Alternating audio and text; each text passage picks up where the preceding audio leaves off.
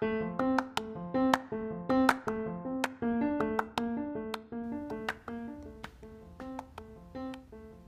始まりました。この APU 先輩記念館は私野本美優が先輩と話したい先輩の経験を聞きたい学びたいそしてそれを共有したいという自己欲求を満たすために作ったポッドキャストです。本日は APS4 回生の千島亜紀さんにお越しいただきました。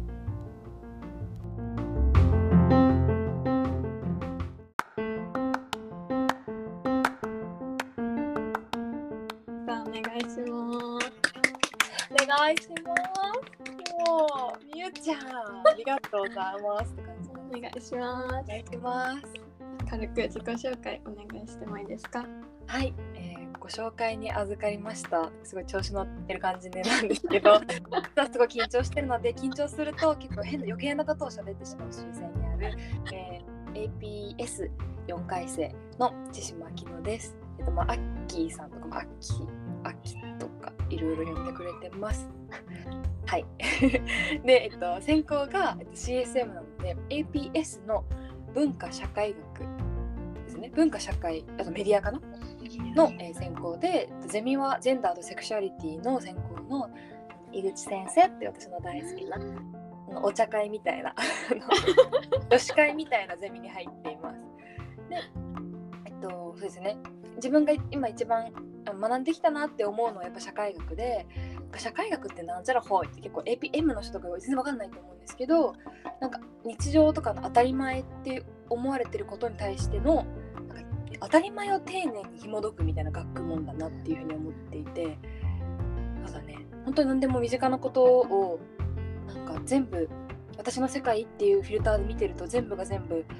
ね正しいと思ってしまうけどいざこうね社会っていう枠組みで見たらじゃあそれは一体どうなんだろうみたいな結構広い冒険に出ちゃう学問なので考えちゃうことか感じたりするタイプとかはすごいおすすめなので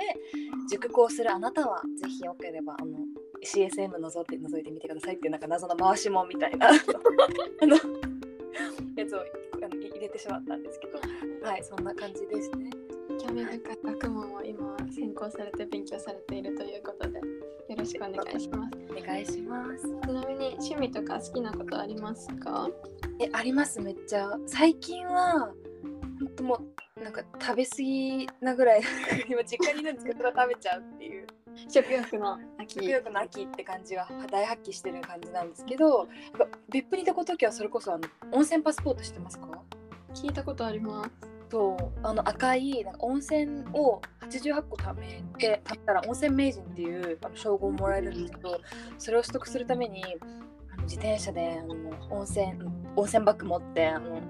爆走する爆走した温泉に向かうっていうのを結構半年間1年間ぐらいかなやっていて結構別府の温泉はすごい好きなのでまだまだね本当一回なくしちゃったんですよ。え？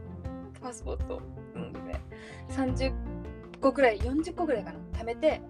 なくしてもうお通夜みたいな感じ。一日も。もうお通夜みたいな感じになっちゃって本当に。もうそっからモチベが全然分かんなかったんですけどやっぱやっぱり別府は好きだって思って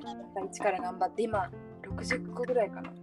えー、は80個です。88個そう88個なので一緒に付き合って。それまでにいけいけそうですかね。頑張りたいですね。今そうあそうです。あの今私4回生なんですけど一応、ね、休学をしているので、あのー卒業は23卒の子たちと同じです。温泉名人あきさんお願いします。お願いいたします。明治じゃないんですけどね、まだ。まだもうちょっと。全然いるので、まだ。明治もひよっこなんですけど。いお願いします。それでは今から本題の自分史を語っていただくパートに入りたいと思います。はい、お願いします。まずどこからお話ししてくださいますか？えっと、まず、えっと、高校生の時のなんかこう APU っていうものに対するぼんやりとしたこう刺激みたいなのがどっから始まっていったのだろうみたいなところを振り返っていきたいなって思います。お願いしますいしますでまずですね、えっと、皆さんも高校受験ってやったと思うんですけど、まあ、それぞれみんなね行きたいとこに行けたとか行けなかったとかあるとは思うんですけど私の場合は結構高校受験に結構ギリギリに今飛び組んだってまあ頑張れよってもうもっと前からコツコツやるよって話なんですけど あのすごい部活とか終わってから短期集中ですごい勉強したんですね。まあ結果から言うとめちゃめちゃ頑張ってなんか今まで勉強するのめっちゃ得意じゃなかったんですけど英語とかも偏差値を15ぐらい半年とかでぶち上げるみたいなそういう感じですごい頑張ってめっちゃ頑張ったっていうあの伸びを感じていたんですけど、まあ、結果的に自分が一番行きたかったところに行けなかったんですね。で結構悔しいっていう思いだったりとかあなんかやっぱ勉強向いてないのかなみたいなコンプレックスみたいなとこあったりとかあ報われないんだなみたいな思いが結構強くてでそういう時にすごいなんだろう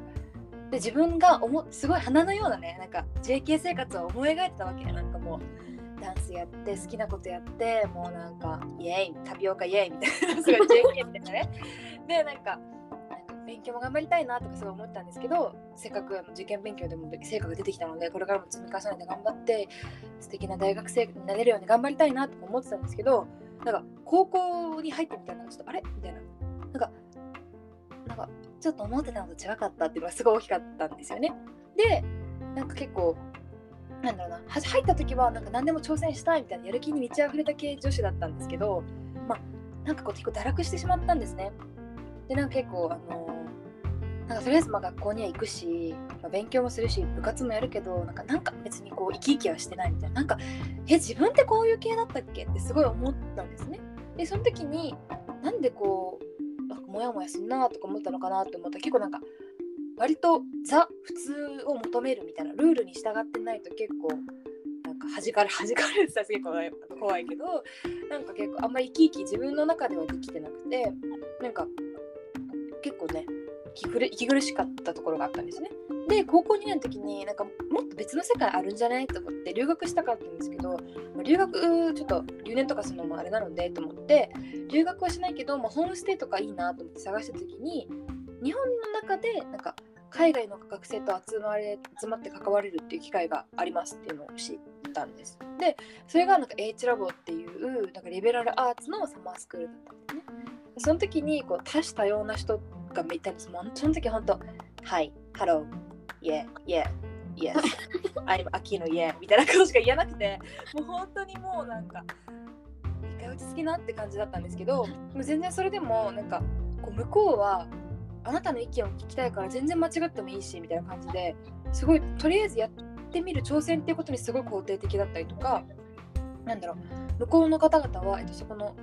のサマースクールのことをもうちょっと詳しく説明すると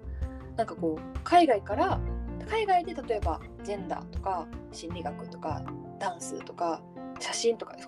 海外で専攻してる方々がその大学の専攻してる授業を簡単にこう高校生バージョンに優しく変えて講義をしてくれるみたいな感じだったんですね。なのでそれで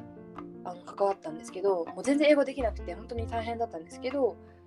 本当にいろんな意見が飛び交っていてみんな生き生きしていてでその時になんかあ多種多様な人と関わるって面白いねいろんな価値観がこの世にあるんだなっていうことを知りで英語もなんか全然できなかったけどあ自分は英語とか多国籍に興味があるんだなみたいなのが分かったんですね。で今まではもう英語なんてやったことないから無理みたいな感じですごい環境のせいにしたんです。もう本当に。もう無理ですみたいな感じで、なんか私なんてできませんみたいな感じですごいぶりっ子の全然やる気のない女だったんですね、私。何やってんだよって感じなんですけどそれででもその時に周りにいた子たちじゃ同じ学年の参加者たちは何を考えたっていうと全然例えばネイティブでもなければもうホームステイに行っても行ったことないし留学にも行ったことないけど自分の日本にいながらめちゃめちゃ資格の勉強して英語を自分の力で頑張ってきましたとか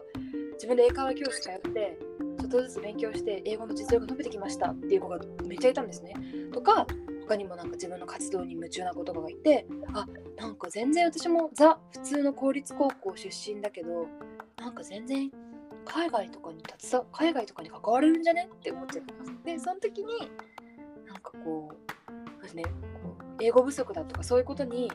あんまりこう人のせいとか環境のせいにせないでなんか何かを変えていけるんじゃないかっていうモチベみたいなエネルギーみたいなのをすごいもらってでその時に APU みたいな学校いいなって思っててたまたまあれですね APU を見つけ惚れちゃうってあのウェーブってあるじゃないですか。ウェーブわかる？わかりますわかります。なんかあウェーブのそこに立った瞬間に私絶対ここじゃんって思ったんですあの別府のあのロマンロマンチスト風に語っちゃう別府のあの景色を見て私ここじゃん呼ばれてるよね呼んだよねってなってそこからめっちゃ思った。っていう。もうビビビッと来てってことですよね。そうですそうです。そうなんそうそうそうそう。ですね。まあでもなんかそのそのえっ、とサマースクールきっかけでまあ AP っていう目標ができたからこそなんかこう、まあ、AP その時はね APU ではなかったんだけど国際的な大学っていう目標に向けてこうなんか毎日 DMM 英会話を始めてなんか英語最初も本当ハローしか言えないみたいな This is a pen で限界みたいな感じけど なんかもうめっちゃ毎日勉強して日常会話ができるようになったしあの英検とかも受けたし受けて取れたしなんかこう例えば他にも変えられるものを変えたいみたいなモチベが結構高かったから結構もともと所属してた音楽部っていう部活があったんですけどまあ軽音楽部なんですけどね。が結構なんかお通夜みたいな雰囲気だったんですよ結構。えー、軽音なのにですか？そう軽音なのに軽く全く軽くねえじゃんみたいな感じで。全然軽い音楽じゃないじゃんみたいな感じで。すごいお通夜みたいな感じで。結構先輩後輩が結構で文化として結構ちゃんとあってだから先輩が全てを決めるみたいな感じ後輩とのコミュニケーションがゼロで廊下であってもなんかああああみたいなお互いあって様子見て終わるみたいな。感じで結構辛くて。でそれとかをなんかもっといい方自分が部長になってなんかみんながこう包括的にこうもっと関われたらいいなと思っていろんなイベントとか企画とかシステムとかをちょっと変えてみたりしたりとか、まあ、自分にできることをなんかやってったなみたいな感じで。でこの体験からやってみることで変わるんだなっていうことを感じてあとなんか自分にもしかしたら不器用だけどなんか置かれた場所で人を巻き込んだりする力があるのかもしれねえぞって思ってもちろんその時、ね、当時はね自分でなんか一人でやってる感じで寂しいなって孤独感だったりとかなんかあんまりこう同じような経験をしてた人がいなかったからこそすごいマイノリティ意識が強かったりとかっていうのはあったんだよね。でその時に改めてその過程を通じてなんか APU で本音で関われる人が欲しいみたいな思いが湧いてっていう感じで、まあ、あの APU に入ったというすごい壮絶ななんか めっちゃ長くなっちゃったんですけど 感じですね。それがリベラルアーツにさんのプログラムに参加して、あまりにも違いすぎたってことですよね今までそうだね。そうそうそうそうそうそう。地元にずっといてこのまま地元で過ごして地元で就職するのかなとか思ってたんですけどなんかもっと広い世界があっていろんな価値観があって多様なものを認めている世界があるんだなっていうことに知ったのでだから多様性を掲げてる APU に来てみゆちゃんともお会いしました。ありがとうございます。その広い世界に飛び込んだあきさんははい、留学してからどうでしたか？そうですね。いろんなことを今やったなっていうふうに今回この機会をもらって余計こう考えるきっかけにすごいなったんだけどなんか1年生の時みんな多分今聞いてる子の多くは1年生かなと思うんですけどなんか1年生の時どうだったかなって考える時に1個えっ、とポイントファッションショーっていうえっ、とまあえっ、と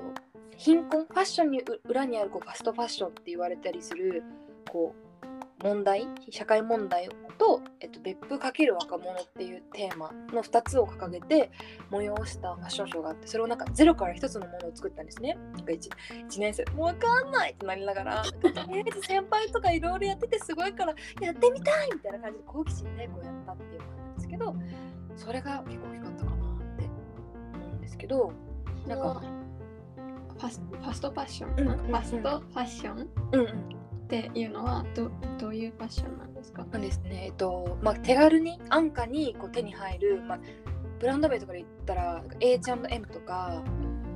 まあ Forever21 とかあと GU とかのふ服ってこうすごい簡単に手に入るし実際に私たちももう本当にお世話になりまくっていると思うんだけどなんか実際にそれの裏に、えっとまあ、じこう事件があったんだよね。えっとバングラディッシュのなんかラナプラザっていう建物が、まあ、なんかその規定のあの本当にいろんな工場とかってさ規定があるわけなんだけどどんどんサイズ服をたくさん作らなきゃいけないっていうあの量がもうもっともっと増えちゃってで規定のビルの回数よりも多くビルを設けない追い立てていかないともう生産が間に合いませんってなっちゃって服をどんどん生産するために建物もどんどん足してたんだよね。そしたらそのもう建物がもう耐えられなくなっちゃってその人間が。でその建物1個が全部ブワーって崩壊して多くの人の命がなくなったっていうのがあってそこでこうファッションっていうものについて考えるきっかけとかをこうどうにかみんなに知ってほしいみたいな思いを持った代表の友達がいてそで、ね、その子のその子をなんか応援したいみたいな気持ちで関わったっていう感じですね。その経験の中でなんかああ大変だったなとかうんうんうんうん。ああやっちまったとか。逆にあこれめっちゃ経験値私のみたいなことありました？えあるあるある。めっちゃあるべ。なんかねあるべとか言っちゃった ね。人間関係かな。やっぱりあのとすごい大きな舞台だったの。えっとモデルさんも含めて運営だけで80人ぐらいかな80人超えの運営メンバーとプラス多国籍の APU の学生でモデルさんをお願いしたからもう英語と日本語両方とも使ってっていう中でのモデルさんをお願いしたのでっていうすごい大所帯の中でゼロから一つのイベントを作る上でやっぱり人間さあるわけじゃんいろいろ。で私はそのお友達の力になりたいっていうなんかモチベだけすごい高く支えたいみたいなモチベでこう結構幹部っていうポジションにいたのね。でもなんか自分の中では全然人間みんな平等みたいな。みんなフレンドって思ってたから結構なんか幹部だからっていう感じでこう距離をと感じることもあったし割となんか最後らへんに締めこうみんな近づいてくれば来るほど焦ったりするから全体的にピリピリしたりとかするんだよね。あと争いがちょっと起きたりとかっていうのがあって。だからとかに結構なんかそういうのが苦手で割となんかなんだね。なんかいろんな人といい関係で共同していきたいみたいな部分が結構強かったからなんか自分がその幹部であるっていうよりかは一人間としてその人と関わるみたいなことをしてこうこう上だから上だけで固まってるとかじゃなくてみんなと平等にすごいなんかみんなのその意見こうしたらもっと良くなるんじゃないって思ってる子が実はたくさんいて細かいとこすごい頑張ってくれてる子とかがいる中でなんか上が決めたからじゃあもういいですってなっちゃったらさなんかこうシステムとしてなんだろういろんな人の声聞けたらもっと良くなっていけるかもみたいな思いがあったから結構なんか人間関係づくりみたいなのは意識してたんじゃないかなって。みんなの声を聞くためにうんうんうん。気をつけていたこと？うんうんうんうん。とか心がけてたこととかってあります？かそうだね。なんか仕事って感じのにしすぎないかな。なんかやっぱ友達とやってたから楽しくやりたいじゃんやっぱりやるやるには。だからなんか居心地のいい関係性がいいなと思ってなんかこう結構硬くなっちゃう時とかになんか割と自分はなんか一対その多分硬硬い感じで終わりました。ってなった後に2人でめっちゃ砕けた感じで話してなんかその子の中でのちょっともやりをなんかちょっといいでもいい方向になったらいいなとかなんかふこう話しやすい雰囲気って大事だなと思っててなんか意見ありますか？とか言ってもないと思うから なんか私が適当な意見を言ってなんかとかちょっとなんかあの言いやすいなんかハードルを下げるっていうのかなとかを結構無意識にしたのかなって思う仕事だけの関係性じゃなくて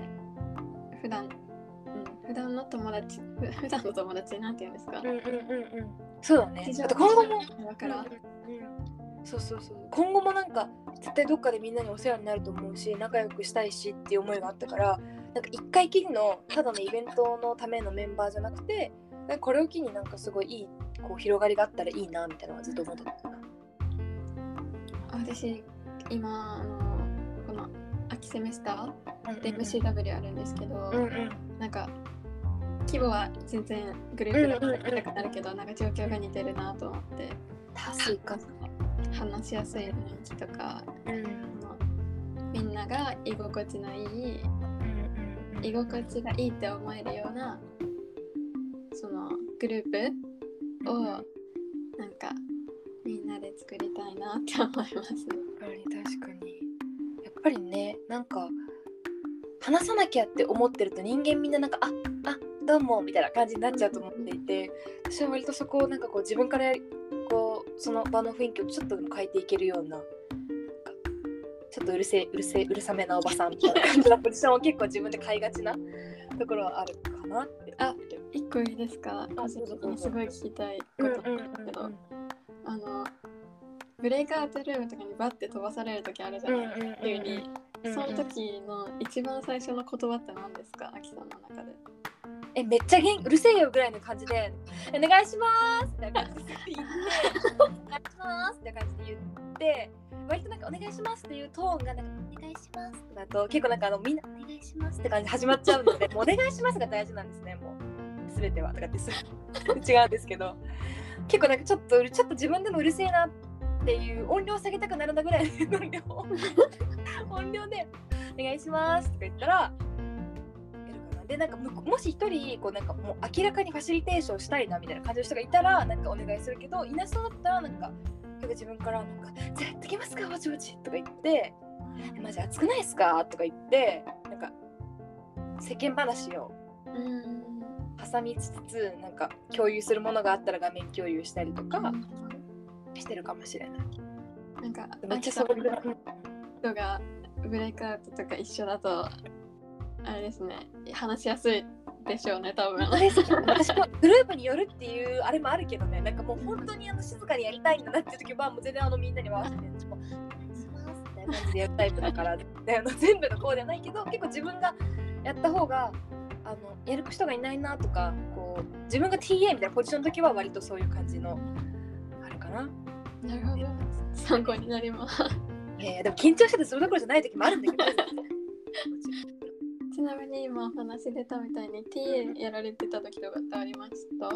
そうなんですよ。ピアリーダーのピアリーダートレーニング入門の授業の TA を、えっと、大学2年生の1年間かな？秋セメスターと春春あと春セメスター両方やったので、はい、やってましたね。どうでしたか？えめっちゃ良くてめっちゃ自分の中で人に対する好奇心もそうだけどなんかいろんな人がいていろんな選択があるから一人一人に合ったやり方とかペースとか本当にいろんな個性があるっていうことを学んだきっかけだったなってめっちゃ思っておるかな。なんか中学校の時にそれこそ結構競争率が高いっていうか結構勉強勉強みたいな地区で育ったから割と結構自信を喪失していて自分は何をできるのかみたいなのが結構強いタイプだったんですよね。ででもその後に高校に入ってこう普通っていうのが求められていく中で ちょっと生きにくいみたいなのがあってでもダブルパンチあんまなんか中学高校そんなめっちゃなんか楽しいって思い出があんまなかったんだけど大学でこうピアリーダーのトレーニング入門とか特に思ったのがやっぱりいろんな個性がある人とこう出会うことができてなんか一人一人めっちゃ価値あるなみたいな。みんなにそれぞれ人生のストーリーがあってそれぞれが素晴らしいっていう素晴らしいとっていうことを あのそうだから一人一人めっちゃ肯定したいっていう思いがすごく強い TA だったかなと思いますね。なるほど。うんうん。そこでもあのアキさんの中で居場所を提供するとかっていうことはありました？そうだね。割と結構強かったと思う。なんかそれこそその結構 TA さんって忙しいからこそだけどこう業務以外の時間で逆にこう生徒とめっちゃ関わるっていうのって結構難しいかなと思っていてなんか割とおざなりになっちゃう人もいたりとか自分自身もなんかかまっちょなぐらいすごい生徒になんか「やっほ!」って感じの TA だったんだけどそうだね結構受講生のなんだろう授業の時間だけ見ていてもその子の本質とかその子の魅力とかってあんまりわからないからすごい素の本音が割と出るなんだろう対話雑談とかなんかあと TA の TA としてなんか1時間ぐらい面談をするの時間が1学期に2回ぐらいあってその時にすごいみんなとなんか結構なんだろうな AP でこういうことしてみたいとかなんか実はこういうのが悩んでてとかこういう自分こういうとこが苦手でみたいな話を聞いてこうやってやってったらいいかもねみたいなのを2人で見つけていくみたいなことをやってたかな。なるほど。アキさんがそうやってピピアリーダーリーダーの TA とかされて居場所を居場所っていうか居心地のいい環境を提供するっていうのは今聞いててああなるほどって思うところがあったんですけどアキさんの居心地のいい場所とか居場所っていうのはどこになるんですか？そうですね。なんかさっきでも言ったんですけどなんかこう本音だったりとか結構心の内丸ごと話せるみたいな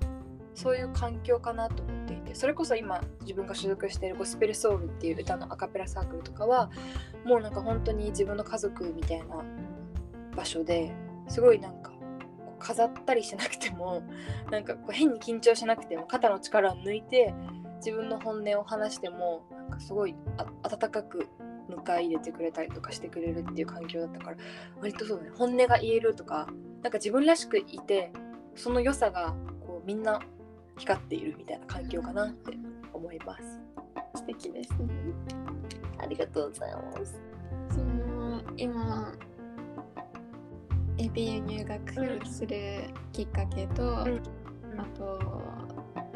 ファストファッションの企画と、あと TA さんの経験 APU であったと思うんですけどその APU での経験を得て今マキさんが大事にしているものとかなんかこれは気をつけてるなみたいな。気をつけてるって言ったらあれだけど意識して人と関わったりとかしてるなっていうことあったら教えてほしいです。そうですね。なんかまあ今いろいろ話しててあなんか自分ってなんか合ってるのか分かんなかったけど分かんなかったなりにやっていったんだなっていうのを感じていてなんか本当に多分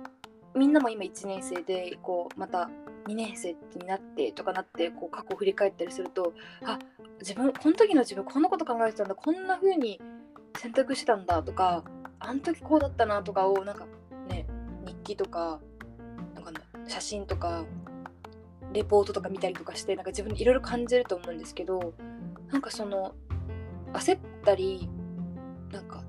ね正解が分かんなくてもがいたりとかもちろんめっちゃあったけどあなんかよかった総じてなんかあよかったなって過去の自分は今肯定できているからなんかみんなが今すごい漠然とモヤモヤりもうなんかもうどうしようみたいなことを思っていたとしてもなんか本当に目の前にある選択肢に対して自分の心に正直に選択していればきっと後からたくさんいろんななんだろうあこの時こういう経験してよかったなって思える日が来ると思っているっていうのはすごい大きい一個気づきかなと思うね。やらないで後悔したことはあんまりないですか？じゃあ。そうね。でもやらないで後悔したそうかもしれない。確かにやってみて合わないなと思って私はどちらかというとやめたりは全然してきているからなんかちょっとでも興味があって踏み込んでみてなんか違かったっていうのは全然ある本当にあることめちゃめちゃあるからなんか全然こうミスったらどうしようとかなんかやめたらどうしようとか全然思わなくてよ良いと思っている私は。人間だからそれは人には人のっていうことなので合わないものは合わないんですよ。人間なんだからって なんかやってみたいと思うけど後からこれあーどうなんだろうみたいな。うんうんうんうんうん。やる前にあのやり始めた後のことを考える時ってそのやり始めた後にマイナスの結果っていうか自分にあんま合わないんじゃないかなとか、うんうんうんでもやってみないとわからないしなっうんていう時はどうしたらいいんですかね？そうね。なんか割とまあ直感派だからすごい直感に頼ってしまってるっていうことを言ったらなんか悩んでるって感じなんだけど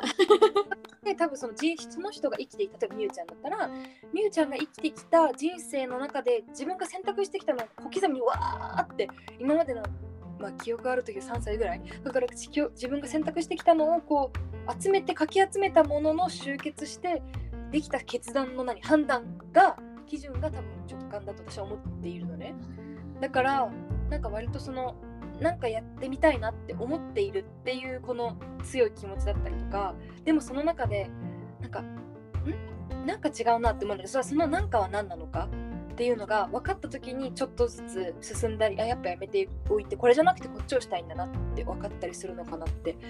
思うかもしれないなんか心の声をちゃんと聞いてあげることが大事なのかなって思いますね。まあ直感はこれまでの自分の決断の経験から来てる。そうだと思っているただなんか直感っていうものがただポンってあるわけではないじゃん決してなんとなくっていうのって絶対になんとなくの中に理由があって本当はなんとなくだけど実はこう本当はこうしたいからこうでっていうのがどんどんどんどん深掘っていけばあるはずでだから例えばなんとなく国際系興味あるんだよねって言った人のなんとなくが深掘っていったら過去に海外に行った経験があってとかなんか海外の人に助けてもらった経験があってなるかもしれないしそれぞれなんか違う過去があったからこそその決断が来ていると思っているからじゃあ自分が大事にしたいのは何じゃらっていうのはすごい大事にしてるかな。素晴らしいですね。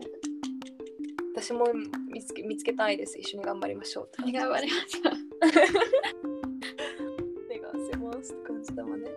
現在の話が聞けたところでこれからの目標とか すごいぶっ飛ばしていきますけどこれからの 目標とかありますか？目標とか。これからは思うことああこれからやりたいことか。そうだね。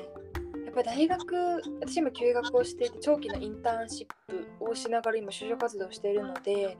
なんか自分が本当に何をしたいんだろうっていうところをちゃんと自分と向き合う時間を設けて自分の心に素直になんかなんだろう結構割と人のこととかを気にしいな性格なのですごい人に見られたらどうしようとか思っちゃうんですけど最近本当やっぱ自分のことをもっと大事にしたいって思うからこそじゃあ自分が何をしたいんだろうっていう考えて行動をしてしっかり次にやっていくっていうことをもっとしてしなければいけないってめっちゃ思っていてだから本当に就職活動っていう中でこう考えちゃうとやっぱちょっとなんか堅苦しいものになっちゃうと思うので自分の人生どう生きたらもっとハッピーそして自分が自分のなんだろう価値観だったり自分の能力とかをどう組み合わせて自分が一番ベストで自分の心地よいものを見つけていけるんだろうかっていうとこですね。心の声を聞いて自分が聞く側だったのが今は自分に問いただす側にこれからなっていかなきゃいけないよってことですね。そうです。何？まとめがうますぎて？え？とか 司会の方うまいで そうですね。確かに今みゆちゃんがすごい気づかせてくれた気がしますね。自分は本当にそうだったかもしれない。こう人にこうエネルギーをねこう向けていた時間が長かったのでそうだね。やっぱり自分の今は本当にわがままにもうなんかやりたいことをでもその自分でやりたいことが直結して人のためになる時が来たらそれはもう素晴らしいって思いますね本当に。ありがとうございます。たくさん APU で生活されてきて。うんうんうん。何かあのあきさんのテーマっていうか表す言葉として居場所とか心心の声があるんですけど伝えたいなみたいなことあります？あったらぜひ。そうですね。コロナ禍で余計こう今自分がなんで APU に来たのだろうかとか APU に来たのに全然 APU でやれると思ってたことやれてないじゃんとかなんでできないんだろうとかいろいろそれはもう考え出したら止まらないって、まあ、それ全てはコロコロコロナちゃんのせいなのでもう本当に仕方ないって感じで割り切っていくこともできるんですけど今やっぱりなんか人間がみんな孤独な部分がすごいなんだろうよなんだろうさらに苦しいなっていうのを思っていて、まあ、ソーシャルディスタンスとかもさ人の距離があったりとか結構こう人間と人間なのにねあんまり関われないっていうのってすごい今ストレスになりかねないなと思うけどでもすごいこうオンラインとかでもつながっていられるし自分の中で本当に大事にしたいなって思う人だったりとかとすごい大事にコミュニケーションをとってなんだろうなお互いにとってすごいかけがえない時間になるんですよ。今4回生なんてすごい思っていて。めちゃめちゃ大事だったなあの時間って本当に思うのでなんか本当に心の底が大事だなって思う人にがいることが当たり前ではないってことなので本当に大事にして私も大事にしたいしみんなも大事にしてほしいな。そういう居心地が自分がね感じられる場所に身を置いていてほしいっていうこととあとはそうですね。やっぱ自分のことを大事にしてほしいというぱなんかね日常忙しすぎるとこう自分の心が本当はこう思ってるけどみたいな。でも人が言ってたからとかあの人がこうやれって言ったからとかこう人軸になっちゃう時もあると思うんでね。でもそれがすごい本当の自分の幸せだったらいいと思うんですけどなんか結構自分をおざなりにしちゃって苦しいっていうのって辛いからなんか自分が本当はこうやこれがやりたいんだっていうものがあればやったらもう輝くんだからもうやっちまえって思うし。辛くてもこう周りの人と共同したらもっといい方向になるかもしれなかったりするからぜひ諦めないでこの BU っていうねすごい素敵な環境にいるみんなはもう素晴らしいそこにいるだけでも素晴らしいんだからっていう自信を持ってぜひねみんなも頑張ってほしいな私も頑張るよっていう感じです。ね ありがとうございます。素敵なお話ありがとうございました。それでは最後に次来る先輩のご紹介お願いしてもいいですか？はい、えっと、次はですね、えっと、鈴木慶次郎君をお呼びします。もう大戦友って感じで、1年生の時から結構もうギャンギャンに騒ぎ散らしてきたっていう フレンドなんですけど、ケイちゃんはあの台湾の、えっと、留学を行ってたので、すごい台湾っていうのと、あと本当にあのみんなに愛されてるなって思って、もうみんなの太陽っていう、台湾のみんなの太陽っていうのを組み合わせた2つのキーワードでね、素敵なお話をお聞きできればなと思います。ありがとうございまありがとうございますす。では次回は鈴木慶次郎さんに来てもらって台湾とみんなの太陽っていうテーマでお話ししていただこうと思います。あきさんありがとうございました。ありがとうございました。